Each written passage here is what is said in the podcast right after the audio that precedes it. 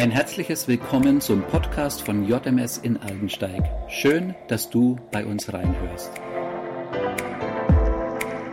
Ich möchte mit euch heute in einen Text aus 2. Korinther 3 ab Vers 7 eintauchen.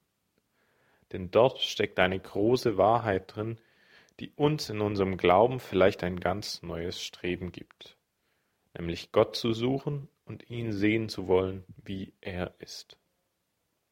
Aber starten wir nun mit Vers 7.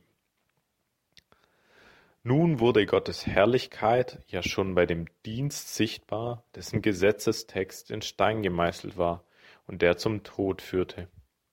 Die Israeliten konnten Mose nicht direkt anschauen, so sehr blendete sie die Herrlichkeit, die von seinem Gesicht ausstrahlte. Und dabei war das doch ein Glanz, der wieder verging muss sich dann bei dem Dienst, der vom Geist Gottes bestimmt ist, Gottes Herrlichkeit nicht in noch viel größerem Maß zeigen? Hierbei möchte ich noch ergänzen, dass Paulus in dieser ganzen Passage den alten Bund mit dem neuen Bund vergleicht. Und weiter schreibt Paulus, wenn schon der Dienst, der zur Verurteilung führte, von Herrlichkeit erfüllt war, dann ist der Dienst, der zum Freispruch führt, noch unvergleichlich viel herrlicher.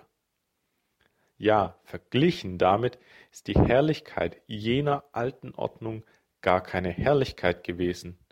So überwältigend ist die Herrlichkeit der neuen Ordnung.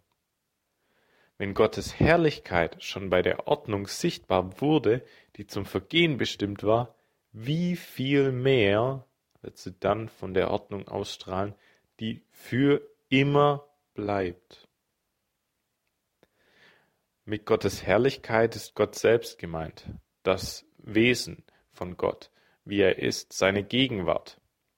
Und wenn nun diese Herrlichkeit im alten Bund schon sichtbar wurde und Mose sein Gesicht davon etwas ausgestrahlt hat, einen Teil davon wiedergespiegelt hat, dann muss im neuen Bund, der zum ewigen Leben führt, vielmehr diese Herrlichkeit strahlen.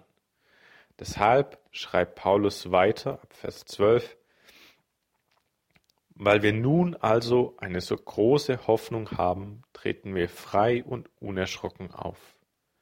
Wir machen es nicht wie Mose, der sein Gesicht mit einem Tuch bedeckte, weil er nicht wollte, dass die Israeliten sich vom Glanz auf seinem Gesicht fesseln ließen einem Glanz, der doch am Ende wieder verschwand. Aber sie waren verhärtet und wie mit Blindheit geschlagen.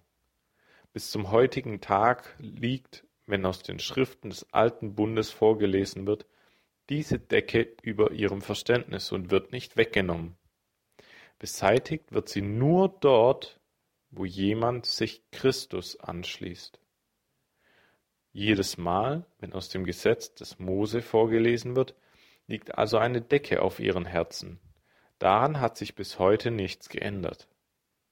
Doch jedes Mal, wenn jemand sich dem Herrn zuwendet, wird die Decke entfernt.